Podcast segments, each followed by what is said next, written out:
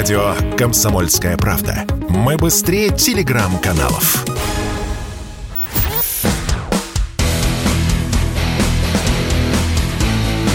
Программа с непримиримой позицией. Утренний Мордан. Всем здравствуйте! В эфире радио «Комсомольская правда». Я Сергей Мордан. Так, дорогие мои, прежде чем мы начнем, прежде чем я вам напомню, что началась трансляция на YouTube-канале Мардан 2.0, в телеграм-канале Мардан, ВКонтакте Мардан Эфир, на всех абсолютно социальных сетях, а вот что я попрошу сделать. А, не впадайте в истерику по поводу продолжающейся сдачи в плен а, украинских солдат на Азовстале. Э, история, а, я не знаю, не знаю, в чем тут дело. То ли это вот такая хроническая болезнь а, ну, наших военных в данном случае, поскольку это их операции, неумение, в принципе, э, выстраивать хоть какую-то внятную коммуникацию, то ли проблема в том, что у нас у всех завышенное ожидание, то ли это вот такая а, врожденная родовая травма вообще у всех российских людей, которые там, за 20 с лишним лет так и не смогли забыть а, довольно спорный опыт Первой и Второй Чеченской войны. Я уж не знаю, в чем дело, но вот это вот постоянное ожидание измены, вот, оно периодически вызывает совершенно такое ошеломительное впечатление. То есть мы такие в массе своей люди с подвижной психикой. Не надо. Не надо. В конечном счете все идет своим чередом. В конечном счете базово опираемся на те объективные цифры и данные, которые у нас есть. По состоянию на вчерашний вечер, примерно на 23.30 по Москве, около 2000 украинских военных сдались плен. Путаницы при этом меньше не стало. Значит, вчера а, вышел а, во втор... ну, примерно во второй половине дня очень а, такой неоднозначный ролик а, военкора ВГТРК Александра Сладкова, анонсированный «Как меня прогнали». Я пересмотрел а, его трижды, до конца так и не понял, прогнали, не прогнали, или уехал он в отпуск, вообще что там происходило. Упоминался Дмитрий Стешин. Дмитрий Стешин остается там, все с а, Димой нормально, он сегодня выйдет к нам в эфир. Но я бы сегодняшнюю программу хотел бы начать со вчерашнего выступления публициста Кимаковского на Первом канале – в программе «Время покажет». Послушайте, и потом мы начнем эту тему обсуждать. На территорию Донецкой Народной Республики в Мариуполь приехала украинская делегация. Это было 24 и 25 апреля. Это как раз было на Пасху. Вели переговоры. Наша российская сторона очень долго, упорно и сразу выставлялись определенные требования э, со стороны гарнизона Азовстали. Все-таки было достигнуто договоренности. В первую очередь вывели мирное население. И только в последние дни начался вывод с Азовстали вооруженных людей организованный в Еленовке лагерь для военнопленных. Одна из договоренностей – это разделение, чтобы нигде не соприкасались вооруженные формирования Украины и, соответственно, вооруженных сил э, Донецкой Народной Республики, то есть народной милиции. Донецкая Народная Республика то есть не является в данном случае э, стороной переговоров. Красный Крест хорошо оценил то, что было сделано нашей стороной, и были продолжены переговоры, и, соответственно, вывод вооруженных людей с э, Азовсталь. Ну, вот так вот.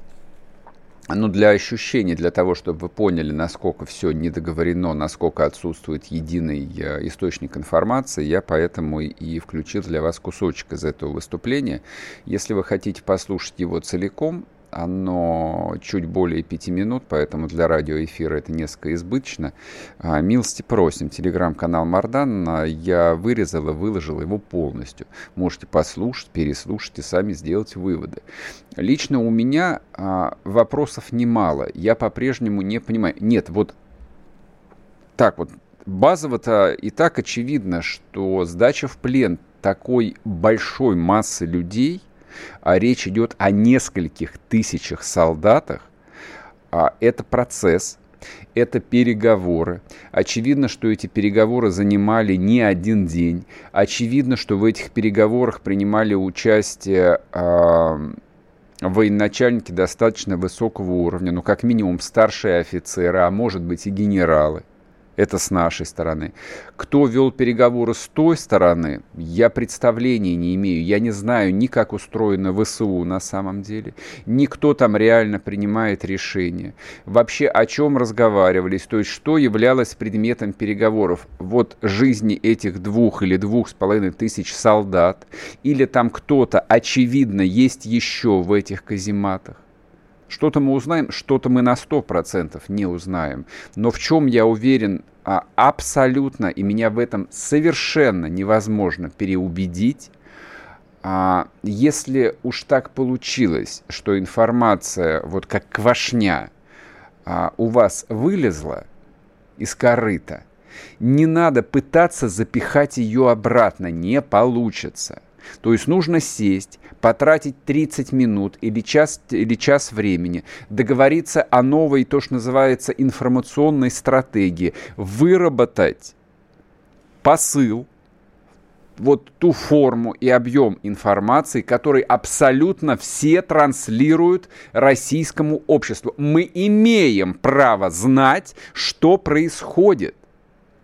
Не надо продолжать думать, это я сейчас а, вот абстрактно вот, вот к власти как таковой, а, извините, не обращаюсь, не надо продолжать думать, продолжать думать, что мы электорат, тупой и бессмысленный. Нет, это кончилось все. 24 февраля 22 года эта форма сосуществования – власти и народа, она закончилась. Ожидали вы этого, не ожидали, нравится вам это или не нравится, комфортно или некомфортно, это не имеет никакого значения. Никакого значения. Сейчас вырабатывается, ну, во-первых, новый общественный договор, а во-вторых, ну, некая там форма коммуникации, разговора. Мы по-другому должны говорить друг с другом. Все приличные, просто приличные, нормальные люди сейчас поддерживают власть. Даже люди, которым есть что сказать, они прямо говорят, нет, мы сейчас не будем критиковать никаких решений. Это все на потом. Те, кто критикуют, те, кто против, очевидно, становятся на другую сторону. Это предатели, это враги. Ну, типа как Леня Волков, допустим, с, отра- с отвратной рожей своей, который вчера выложил очередной пост на фоне американского Капитолия. Вот все понятно. То есть все, кто заинтересован в военном поражении России, это враги. Они по ту сторону. А все, кто здесь, мы все заодно, мы все вместе – на что опереться мне? То есть я, я понимаю, что человек, которого выводят на Первом канале, и который, в общем, абсолютно предельно конкретно говорит, что я принимал участие с нашей стороны, о чем-то я могу сказать, о чем-то я промолчу, извините, пожалуйста. То есть я, я понимаю, что это еще один официальный спикер. Вот нам, журналистам, комментаторам, аналитикам, просто людям, которые болеют за это, нам а, вот что сейчас нужно перечитать? Бриф, текст брифинга Коношенкова, в котором вообще ничего нету. Вот про это там ни слова нету. Или нам нужно послушать Кимаковского. Вот объясните мне, пожалуйста. Вот, вот что является официальной информацией? Или может появится какой-нибудь, наконец, третий альтернативный, альтернативный центр, который помимо вот этого ежедневного сухого перечисления пораженных опорных пунктов и беспилотных летательных аппаратов украинской армии что-то еще будет транслировать, какие-то важные смыслы, чтобы мы не домысливали, чтобы мы, ну, зачем а, вот а, нормальному человеку беспокоиться лишь, нас зачем нервировать, мы и так нервничаем любому взрослому мужчине и женщине есть о чем переживать. Не надо нам дополнительных поводов для нервика создавать. Это победа? Да, это победа. Так об этом надо говорить как о победе, а не как э, о каких-то... Слово «переговоры» доводит э, русского человека до иступления. Для нас слово «переговоры» равно предательство всегда. Последние 25 лет всю политическую историю новейшей России слово «переговоры» равно предательство. Точнее, больше 30. Со времен а, переговоров а, Горбачева и Рейгана слово «переговоры» всегда было предательством. Забудьте слово «переговоры». Не употребляйте его – не произносите его. Между собой будьте любезны, там, в каких-то э, документ, документах под, под грифом с, с, секретно, пожалуйста. Но не надо э, народу произносить слово переговоры. Не надо.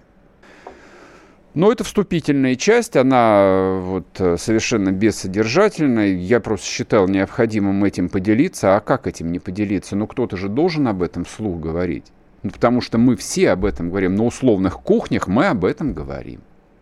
Вот. А после перерыва мы дадим слово людям, которые находятся на месте. С нами в эфире будут и Александр Коц, и Дмитрий Стешин, которого не выгнали с Донбасса. Так что не уходите, пока что можете подписаться и на YouTube-канал Мардан 2.0, и на телеграм-канал Мардан. Ну и поедем дальше. Радио «Комсомольская правда». Никаких фейков, только правда.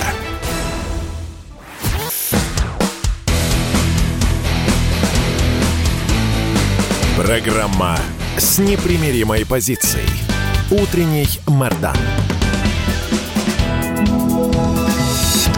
И снова здравствуйте, и снова в эфире радио «Комсомольская правда». Я Сергей Мордан. Так, а, вы можете помимо участия в чате на YouTube-канале Мардан 2.0 писать э, во всех мессенджерах. Номер 8 967 200 ровно 9702. WhatsApp, Telegram, Viber. Если вам удобно, пожалуйста, пишите комментарии, пишите вопросы. Что касается личной информации, которую вы хотели бы донести, чем-то поделиться, ну, мало ли, может быть, вы что-то знаете такое, вот, то для этого существует э, личка на моем аккаунте ВКонтакте. Пользуйтесь. Это но это самое удобное будет и для вас, и для меня, чтобы оно просто не потерялось в потоке информации. А, значит, мы пытаемся сейчас созвониться с Александром Коцем. Есть определенные технические проблемы. Вчера их удалось решить, попробуем. А, но я не отказываюсь от своих слов. Значит, а, в текущей ситуации, мне кажется, объективно, вот единственной объективной информации, которой можно и нужно доверять, и в которой мы, конечно, страшно нуждаемся, это информация с мест.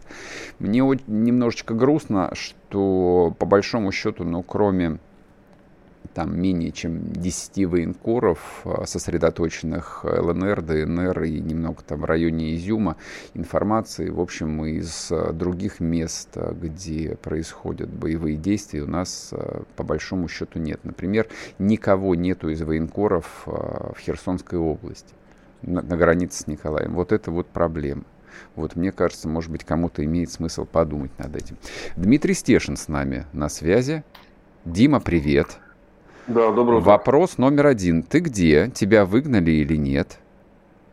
Как они могут выгнать гражданина ДНР? Вообще откуда? Ах, что, вот, бомжевать, вот, что ли? Вот, что значит иметь э, два паспорта. Ну, только некоторые лохи себе израильский или канадский паспорт получали, а умные люди получали паспорт ДНР. Вот Стешин среди умных.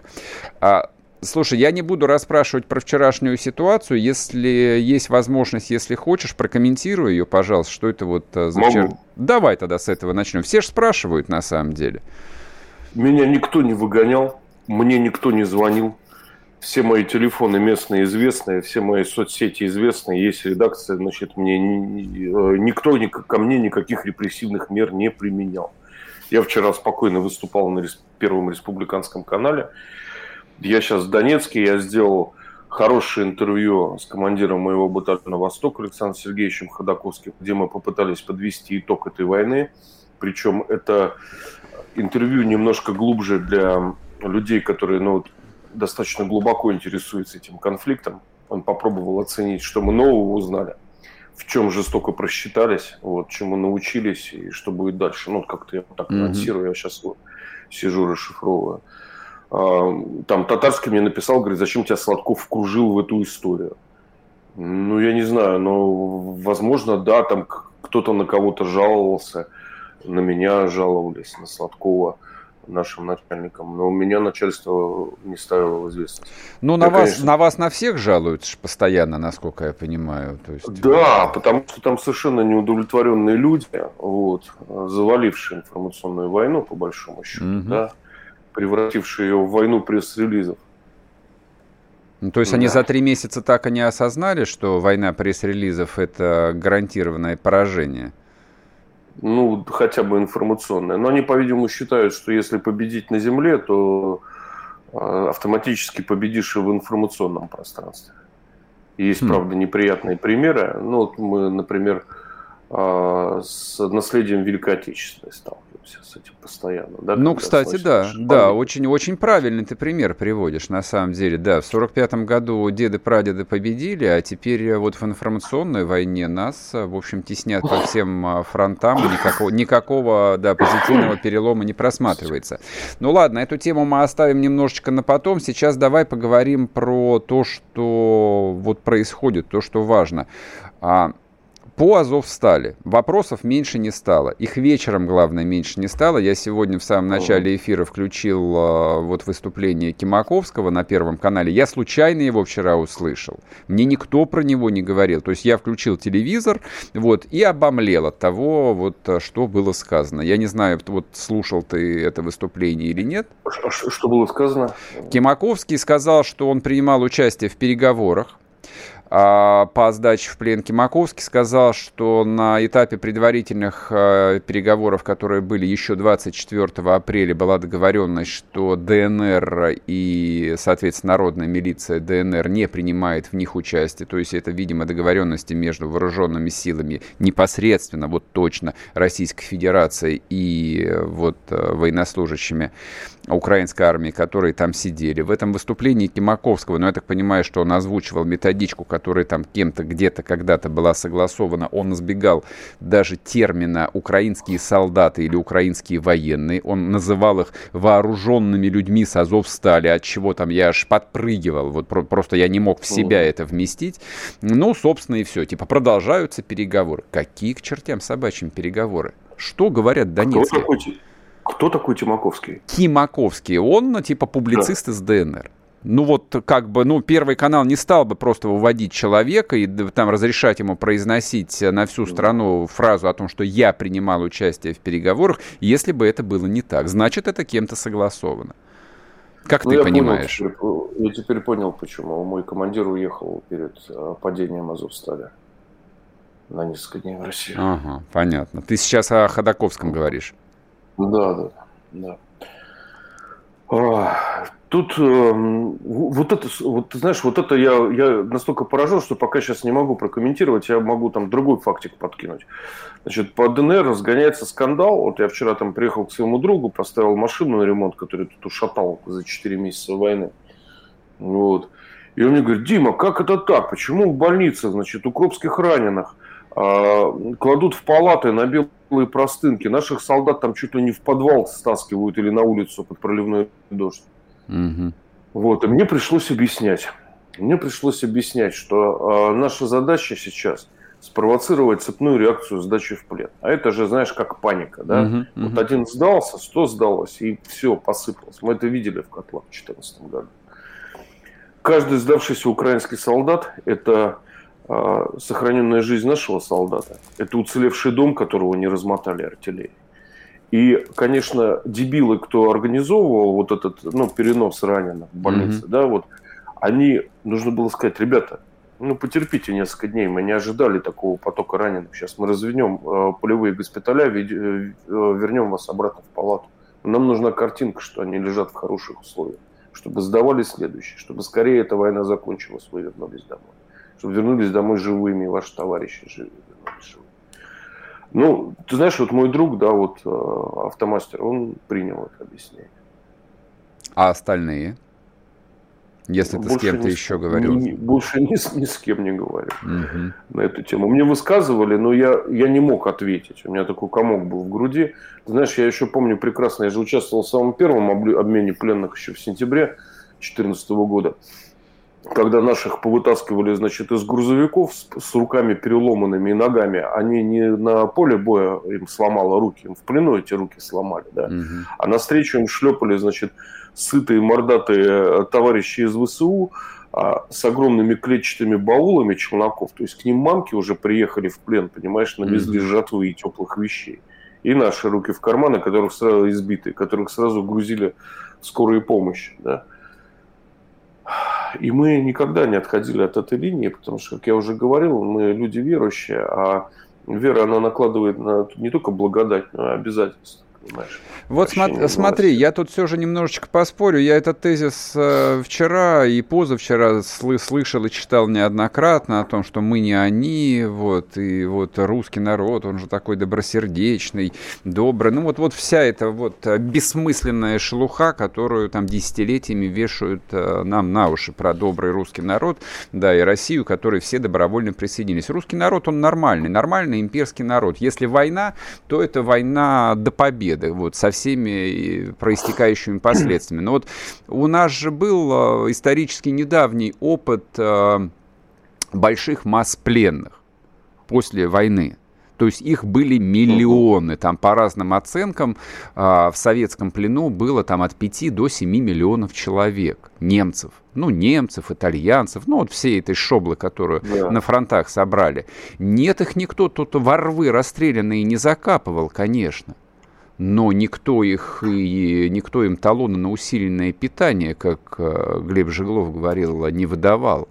То есть они находились в лагерях для военнопленных, получали свой честный гулаговский паек, вырабатывали норму, корячились и отпустили их домой только в середине 50-х, когда, собственно, вся советская страна и была там построена. Вот, и все. Да, и, вот. и вернулось их немного. Да, ну, то есть, как бы вот если мы постоянно используем и советскую риторику, и пытаемся возвращаться к советскому опыту, ну вот, готовый опыт, или мы, или мы, или мы даже ГУЛАГ не в состоянии построить человеческий. Не-не-не, Сергей, это, это был эпизод. Это был эпизод а, медийной картинки и информационной войны. Вот эти укропские раненые, лежащие в палатах на чистых простынках. Mm. Потому что на данный момент вышло 1800 человек с Азовстали, mm-hmm. и это далеко не все. Я думаю, там еще примерно столько же сидит. Вот. А про русское милосердие я тебе апокриф могу вспомнить. Наверное, ты не слышал, я тоже нигде больше Ты не, не успеешь его рассказать. Мы сейчас уйдем а, на короткий перерыв на новости, ровно на одну минуту. Вернемся и сразу я дам тебе слово. Дмитрий Стешин с да. нами на связи. Не отключайтесь, продолжим. Радио «Комсомольская правда». Только проверенная информация.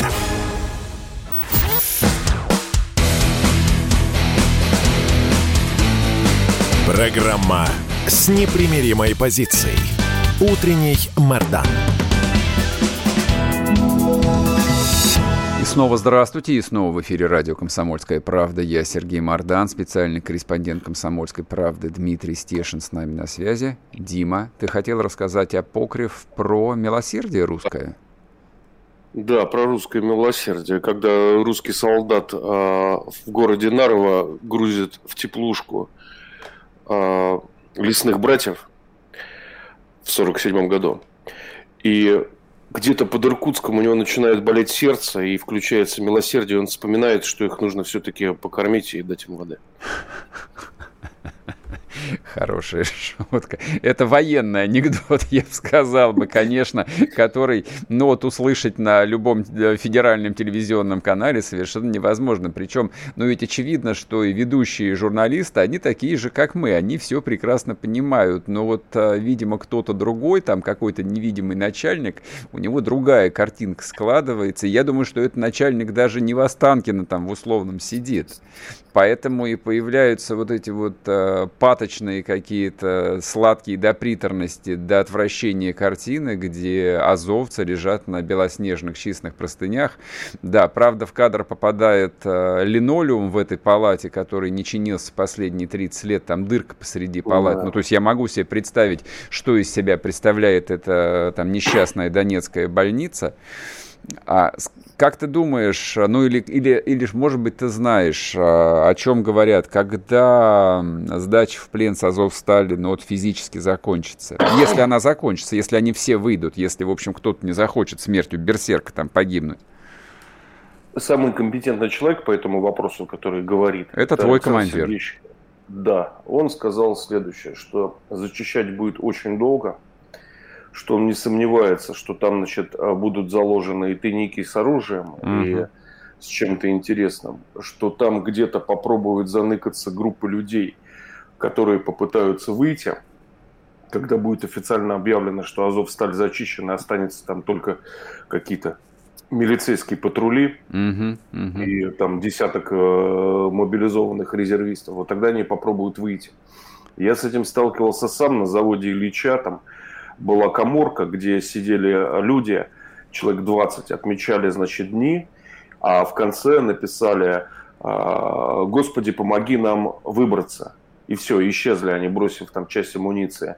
И вот подсчет дней показал, сличение с календарем, что Собственно, они вышли оттуда, когда уже считался зачищенным завод Ильича. А он как бы, э, ну, он рядом с Азовсталью, он примерно такого же размера, даже побольше. Вот. Ну, еще Ходоковский сказал, что вот, э, вот был такой пример, когда на взятых позициях обнаружили скрон по всем бандеровским канонам построенный, да, то есть он вообще полностью слитый с местностью. Его заметили ночью часовые – совершенно случайно, когда они открыли люк для, для проветривания. Mm-hmm, Вот. А как ты понимаешь, на Азов стали там, ну если этот мальчик Коля там жил на поверхности в какой-то коптерке, понимаешь, его нашли случайно. Вот. Уж где-то можно заныкаться. Ну, в общем, я думаю, это еще там дело двух-трех недель. Понятно. То есть э, не раньше, чем через 2-3 недели можно будет вот окончательно в мариупольской истории поставить точку, сказать, что все, отсюда да. война ушла, и как бы дальше можно заниматься исключительно организацией э, жизни города, ну, того, что от него осталось, соответственно. Оценить разреш... Э, разрушение, я думаю, что идея превратить там в какой-то, значит, культурный парк, э, место Азовстали, где было столько пролито крови, э, завод восстанавливался два раза, и почему бы третий раз его не восстановить? Вот, я надеюсь, оценят разрушения, мне кажется, они не такие фатальные, как нам кажется. Ну, конечно, было бы хорошо, если бы Азовсталь восстановили. Это же кормилец город. Ну, честно говоря, да, потому что вот эти вот заявления, я их тоже выслушал, но я хорошо представляю вот э, эти украинские э, металлургические города, что они из себя представляют, как в них жизнь устроена. В них вся жизнь устроена вокруг заводов. То есть представить себе Мариуполь без Азовстали и без завода Ильича просто невозможно. Это значит не Мариуполь, это не бывший Жданов. Это будет что-то совершенно другое. И люди, которые там, там 3, 4, 5 поколений жили именно тем, что они плавили сталь, вот, э, не знаю, там для одной страны, да, для сталь. одной страны, потом для другой страны так получилось. Вот я боюсь, что решение сделать город-курорт, э, они как-то не смогут его в себя вместить. Вот, ну да ладно, жизнь покажет, посмотрим. А что вот в плане гуманитарном, в плане организации города, там жизни в городе, в Мариуполе происходит? Расскажи об этом еще, потому что мы вот за этой сдачей в плен как-то совсем там забыли о том, что там люди живут, там гуманитарку там как-то возят и все прочее. Слушай, уже неделю назад дали свет в дома. Это вообще смотрелось, конечно, дико просто. А вот, э, вот. скажи, пожалуйста, я видел фотографию, где на самой окраине горят э, окна, ну, да, в какой-то да. многоэтажке, а сейчас? Сколько районов а, электрифицировано? Не могу сказать, сколько районов по свету, но я думаю, это все как-то валом просто пойдет. Но первое подключение света, конечно, дало свои проблемы. Там начала гореть проводка, потому что повреждено очень много. Вот. Дали воду в районе, а, тоже в несколько районов Мариуполя. А, значит, на Украине это вызвало гигантскую радость, потому что давление-то дали в трубы, а многие трубы перебиты, магистрали, там все это потекло, значит, на улице, и mm вот они очень почему-то бурно радовались. Они радовались, я видел, Дебилы. да, тоже, да-да-да-да-да, типа Кацапы даже, в общем, Кацапы дали воду в Мариуполь. Вот, это потрясающе. Они бы так радовались, что в Николаеве воды до сих пор нету. Ну, ты, ты знаешь, э, люди уже даже гуманитарку стали меньше возить, вот насколько я знаю, туда. Вот, потому что там все-таки наладили как-то снабжение, 11 э, гуманитарных центров по раздаче. еды, продуктов угу. всего, что нужно. Связь у них наконец-то заработала. Кто захотел, кстати, продолжает выезжать и на украинскую сторону, и на нашу. В Старобешево основной фильтр, фильтрационный пункт под Донецком. Ну, там немного уже машин. Вот я думаю, уже давным-давно пошел обратный поток, поток туда. Люди возвращаются, если им есть куда вернуться с дома. А вот скажи, пожалуйста, люди возвращаются в Мариуполь, ну я понимаю, гуманитарка есть, хорошо, электричество, свет, а вот важные вещи, а есть ли там какие-то больницы, медпункты, вот кроме той первой школы, которую нам показывали, есть ли куда вернуться детям учиться? И главное, а есть ли людям где работать, где зарабатывать на жизнь? Только в качестве волонтеров уборка развалин, уборка города. За еду. То есть ничего не да. платят? Нет, ничего, что-то им доплачивают. А, доплачивают а, какие-то деньги. Небольшие деньги, да. Вот. Ну, пока, конечно, ничего хорошего. Вот. Но двигаемся в сторону лучше. Ну, ну, слушай, как бы мне кажется, что по, почему и важно вот закончить эту историю с а, Азовсталью, потому что в любом случае, пока там сидели эти упыри, то есть ни о какой полноценной организации нормальной жизни, мне кажется, говорить там все равно не приходилось. Как бы нам не хотелось об этом говорить, что все, Мариуполь освобожден. Он будет освобожден, когда там, вот этих вот всех ну, персонажей отправят, не знаю, в Еленево или куда-то еще, в какие СИЗО их отправляют. Ну, по Таганрогской я проезжаю, до сих пор запах трупов за километр. Они в завалах, ну, там, соответственно, тела лежат. Да, там, там работает наш, э, наш МЧС, Тульский э, отряд спасателей. Я делал про них большой репортаж недели полторы назад. Вот они работают, работают, э, не знают, когда закончат. Когда все закончат, то тогда закончат. Возможно, до осени. Дим, рас... да, у нас а, не так много времени остается до перерыва. Расскажи, пожалуйста, что знаешь, что на других участках фронта важного происходит, о чем а, людям надо знать? А, под Авдеев, под, э, могу за Донбасс сказать, что под Авдеевкой начали замыкать котел, двигают их позиции, и я думаю, все-таки сдвинут и снимут основную угрозу обстрелов города, потому что Донецку долбят каждый день, есть убитые и раненые. Только мы уже к этому настолько привыкли, uh-huh, понимаешь? Мы на дождь, мне кажется, острее реагируем, чем на вот эти обстрелы. А обстрелы ведутся Сегодня... с территории Авдеевки в основном? А, Авдеевка, Песка, Пески под Ясиноватой, вот там такая вот дуга, они строили серьезную оборону, но наши начали ее ломать э, с кровью, конечно, но двигаются. Артиллерия жутко наша бьет, прям там вымалывает, но она бьет уже, я не знаю, какой месяц. У меня такое впечатление, что не всегда попадают куда надо, к сожалению.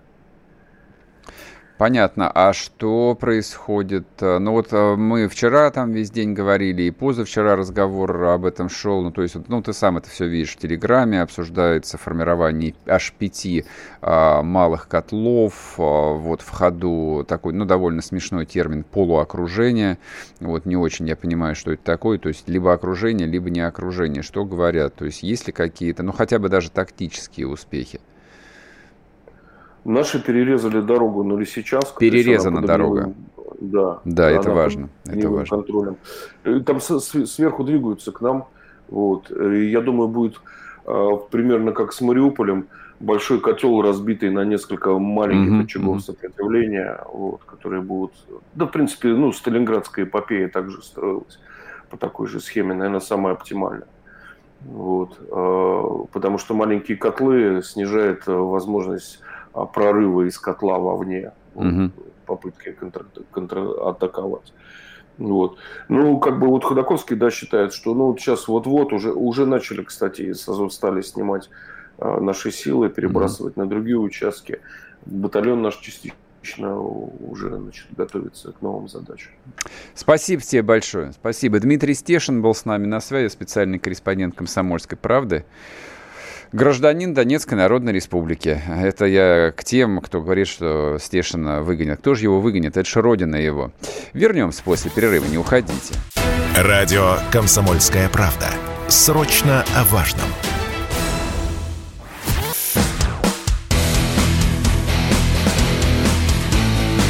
Программа с непримиримой позицией.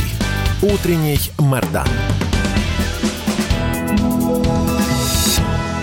И снова здравствуйте, и снова в эфире радио «Комсомольская правда». Я Сергей Мордан. Ну вот видите, я поторопился проанонсировать, а с Александром Коцем связи нет. Я ему и писал в Телеграм, и коллеги мои ему звонят и пишут. Ну, так вот бывает. Ладно, а буду, соответственно, один тогда отбиваться. А, вот о чем я хотел сказать еще по оперативной обстановке. А, что всех беспокоит, о чем все спрашивают, что происходит под Харьковом. Вышли ВСУ на границу с Россией или нет, потому что они что два дня а, демонстрировали такой странным образом записанный ролик, неизвестно причем где записанный.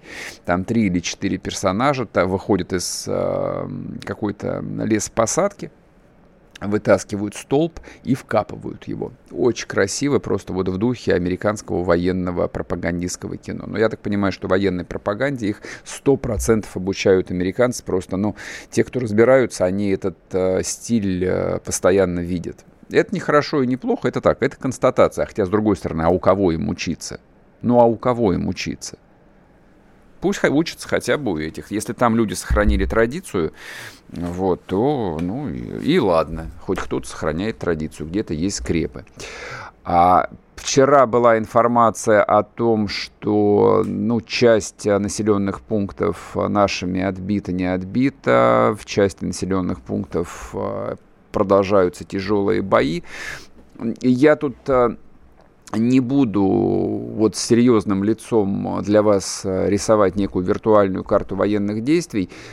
Вывод, который я, по крайней мере, смог сделать из всего потока информации, который поступал в течение вчерашнего дня по ситуации на Харьковском фронте, громко проанонсированное, вот распиаренное контрнаступление, о котором говорил и э, Зеленский, и глава Харьковской ОГА, и какие-то там другие украинские говорящие головы, очевидным, очевидным образом это контрнаступление захлебнулось.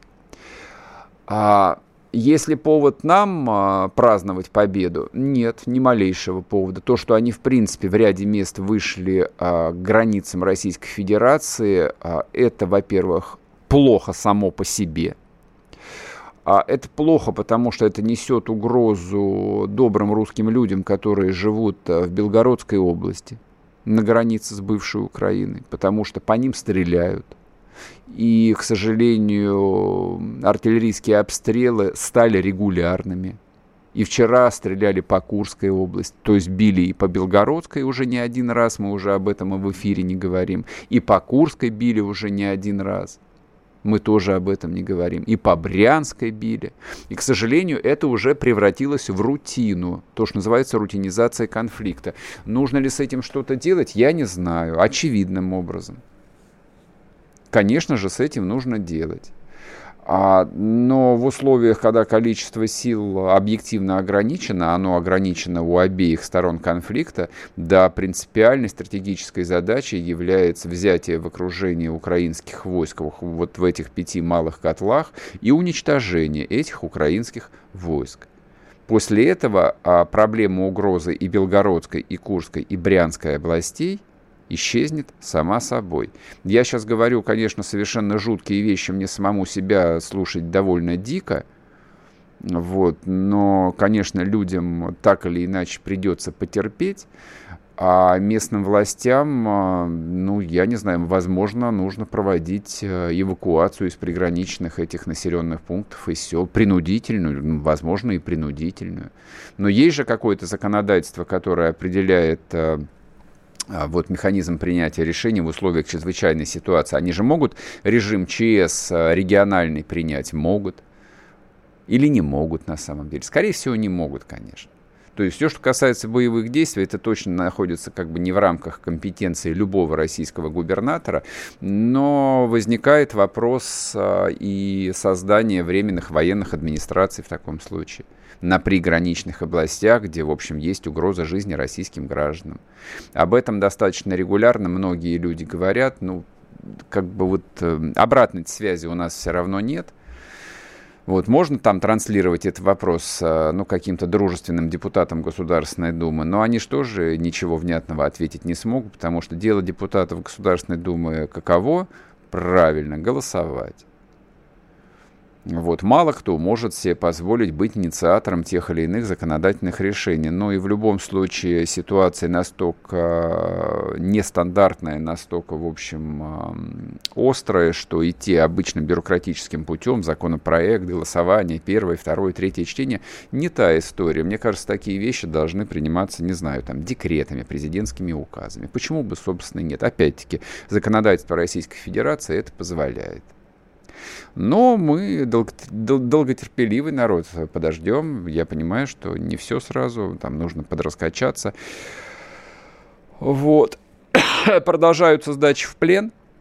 Вот, то есть, когда мы говорим о сдаче в плен украинской армии, а, это не только Азовсталь, это буквально а, вот информация, которая упала на ленты буквально сегодня утром. А, поддубный корреспондент ВГТРК пишет о том, что... Сейчас я вам процитирую а в ДНР 20, 20 военнослужащих 95-й десантно-штурмовой бригады ВСУ добровольно сложили оружие и сдались в плен. Вот когда мы говорим о том, что эта история должна и может запустить цепную реакцию на всем фронте, вот это ровно тот самый случай. Это тот самый случай. А и мне почему-то кажется, что вот это вот э, предощущение надвигающейся неотвратимой катастрофы, оно постепенно охватывает э, и Зеленского в том числе. Неблагодарное занятие смотреть его ежевечерние выступления, вот эти вот э, кривля, кривляния провинциального плохого актера. Я не для того, чтобы его вот э, там принизить это произношу, это просто объективно. Но он же актер, он же человек кино, он плохой актер. Вот, он переигрывает, он кривляется, он вот как будто это действительно там районный, э, там любительский театр, вот он так выступает. Но даже в этих, вот да, даже под этой маской, фальшивой э, прорываются настоящие эмоции, то есть прорываются а, моменты, где видно, что ему реально страшно, прорываются моменты, где видно, что он а, в растерянности, а, прорываются вот на уровне оговорок какие-то моменты, а, ну, допустим, как в вчерашнем выступлении, вот видимо, это то, что нельзя было скрывать, где пришлось ему вот вскользь, там, четырьмя-пятью словами признать, что ракетный удар а, по учебному центру ВСУ в Десне, а, в Черниговской области, это, в общем, была катастрофа. Конечно, катастрофа, если в результате одной бомбардировки 300 убитых. 300 убитых украинских солдат. Конечно, катастрофа. То есть в рамках современной войны это же не Вторая мировая, где, а, типа, там в результате атаки положили 10 тысяч человек, э, там, какой-нибудь Вислинской операции, никто и особо и не беспокоится. Нет, теперь войны так не ведутся.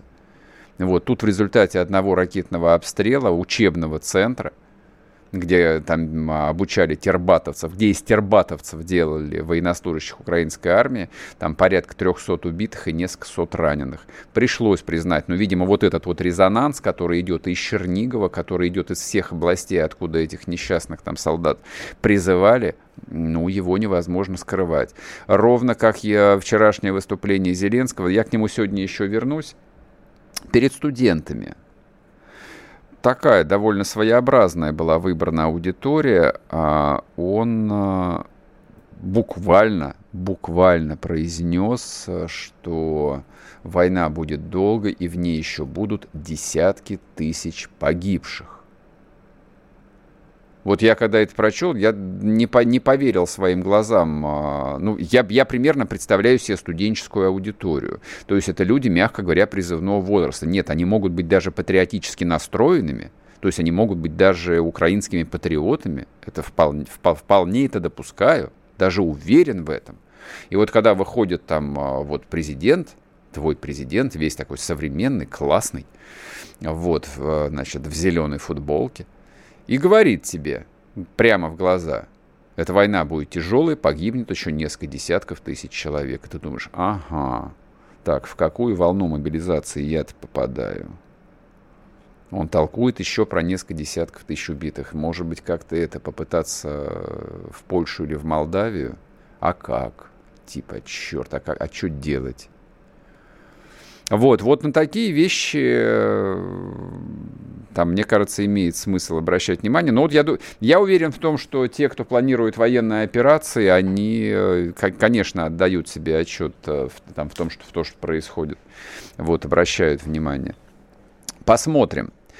А вот эти вот пять котлов, а, которые на Донбассе постепенно, вот они, знаете, как а, когда смотришь на карту, особенно динамическую карту, вот ее же рисуют красными фломастерами, вот видно, как эти границы просто наливаются кровью. Вот. Но вот после того, как история с этими пятью котлами закончится, видимо, сбудется мечта Владимира Зеленского о том, что должно погибнуть еще несколько десятков тысяч украинских солдат. Ну, я надеюсь, что, в общем, этот конфликт как-то начнет развиваться гораздо быстрее и совсем по другому сценарию. Вот так вот. Сейчас мы уйдем на короткий перерыв а, на новости, на рекламу. А у вас есть время подписаться на телеграм-канал Мардан – а те, кто смотрит трансляцию на YouTube, пожалуйста, подписывайтесь и нажимайте лайк. Продолжим.